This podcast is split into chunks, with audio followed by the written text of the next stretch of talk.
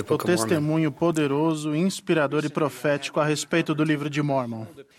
Recentemente tive a oportunidade singular de segurar uma página do manuscrito original do livro de Mormon.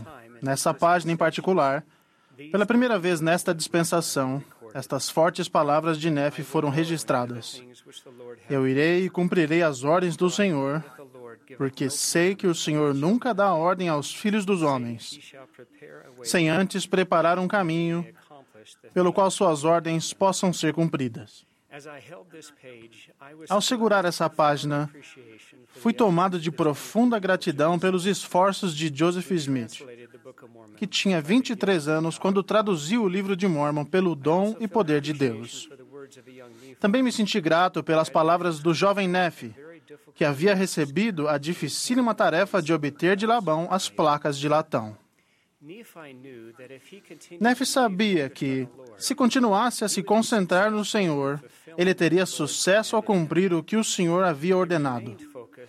Ele permaneceu concentrado no Salvador durante sua vida, apesar de ter sofrido tentações, provações físicas e até traição por parte de alguns de seus familiares próximos.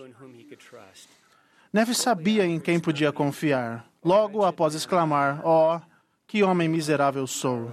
Sim, meu coração se entristece por causa de minha carne. Nefe declarou: Meu Deus tem sido meu apoio, guiou-me através de minhas aflições no deserto e salvou-me das águas do grande abismo. Como seguidores de Cristo, não somos poupados de desafios e provações em nossa vida. Frequentemente é pedido que façamos coisas difíceis, que podem ser assustadoras e até impossíveis se tentarmos realizá-las realizá sozinhos.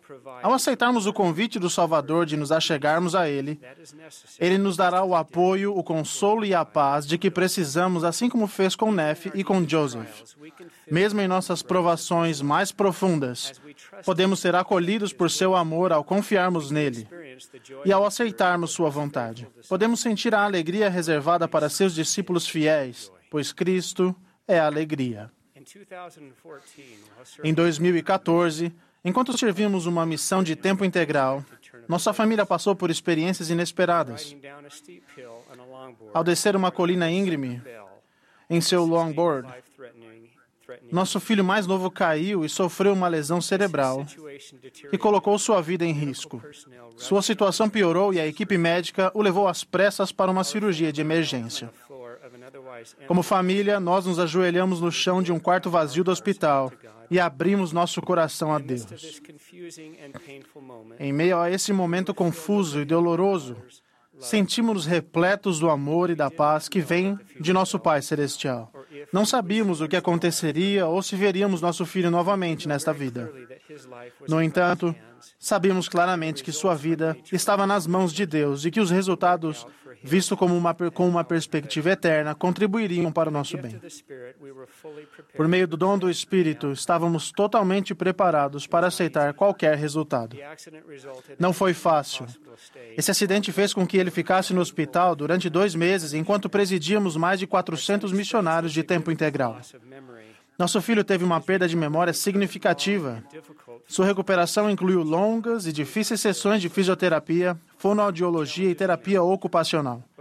Ele ainda tem dificuldades, mas com o passar do tempo, temos testemunhado um milagre.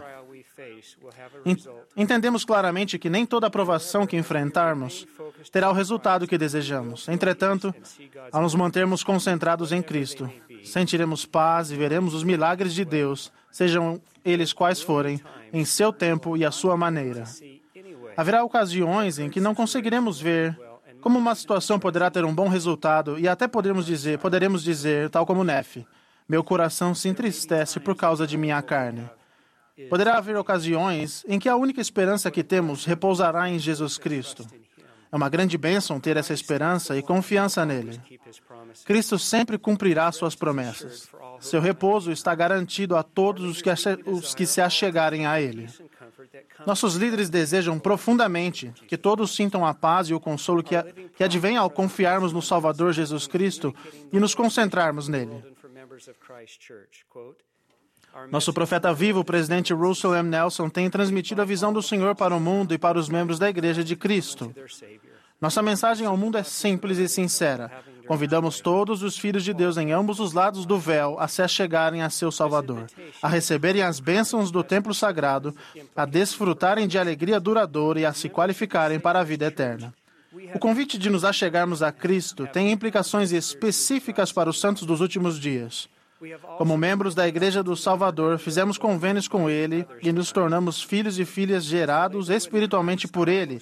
Também recebemos a oportunidade de trabalhar com o Senhor, convidando outras pessoas a se achegarem a Ele.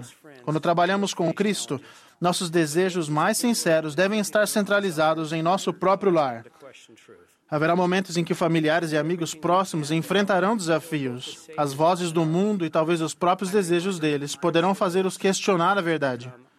Devemos fazer tudo o que pudermos para ajudá-los a sentir tanto o amor do Salvador quanto o nosso amor por eles. Lembro-me de um versículo das Escrituras que se transformou em um hino querido por nós. Amai-vos uns aos outros, que nos ensina: Por isso saberão que sois meus discípulos se vos amardes uns aos outros. Por causa do amor que temos pelas pessoas que questionam a verdade, o inimigo de toda alegria pode tentar nos, nos fazer sentir que traímos aqueles a quem amamos se nós mesmos continuarmos a viver a plenitude do Evangelho e a ensinar as verdades contidas nele. Nossa capacidade de ajudar outras pessoas a se achegarem ou a retornarem a Cristo será grandemente determinada pelo exemplo que estabelecemos por meio de nosso compromisso pessoal de permanecer no caminho do convênio. Se nosso desejo sincero é resgatar aqueles a quem amamos, nós mesmos devemos permanecer firmes com Cristo, dedicando-nos à sua igreja e à plenitude de seu evangelho. Voltando para a história de Nefe, sabemos que a propensão que ele tinha para confiar no Senhor foi influenciada pela, pela disposição de seus pais de confiar no Senhor e por eles serem exemplos de pessoas que guardavam convênios. Isso é lindamente exemplificado na visão de Lei da árvore da vida. Após comer do fruto da árvore, qual era doce e trazia grande alegria, Lei olhou em redor para ver se acaso descobriria também sua família. Ele viu Saria, Sam e Nefe, e eles permaneciam ali como se não soubessem para onde ir. Lei então declarou: Eu lhes acenei também lhes disse em, voz, em alta voz que fossem ter comigo e comessem do fruto. Observem que Lei não se afastou da árvore da vida. Ele permaneceu espiritualmente com o Senhor e convidou sua família a ir até onde ele estava para que comessem do fruto. O adversário tenta persuadir algumas pessoas a deixarem para trás a alegria do Evangelho ao separar os ensinamentos de Cristo de sua igreja. Ele quer que acreditemos que podemos permanecer firmes no caminho do convênio por conta própria, com nossa própria espiritualidade, sem depender da igreja de Cristo. Nestes últimos dias, a Igreja de Cristo foi restaurada a fim de ajudar os filhos do convênio de Cristo a permanecer em seu caminho do convênio. Em Doutrina e Convênios, lemos: Eis que esta é minha doutrina, aquele que se arrepende e vem a mim, esta é, esse é a minha igreja. Por meio da Igreja de, de, Cristo, somos fortalecidos ao passarmos por nossas experiências como uma comunidade de membros. Ouvimos Sua voz por intermédio de seus profetas, videntes e reveladores. Mais importantes do que isso, por meio do que isso, por meio de sua igreja recebemos todas as bênçãos essenciais da expiação de Cristo que somente podem ser cumpridas ao participarmos de ordenanças sagradas.